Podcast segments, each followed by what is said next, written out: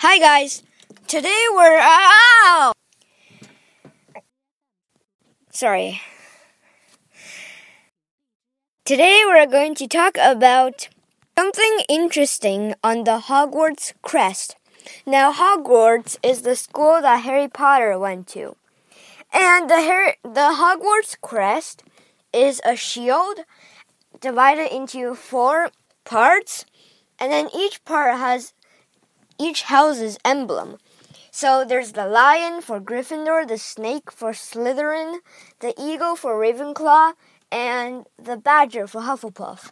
But beneath it are four words that you might not understand. Draco dormiens nunquam titillandus. That is the Hogwarts motto. And if you ever put this in Google Translate, you will, uh, for Latin, I mean, you will get never tickle sleeping dragons. Now that is a very unusual motto for school.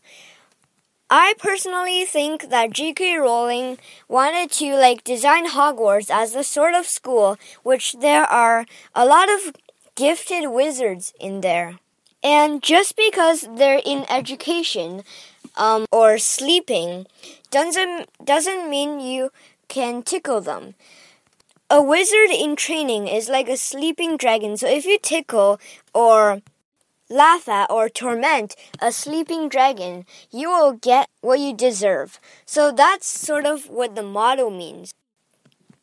Draco means dragon, Dormiens means sleeping, Nunquam means never, Titillandus means tickle.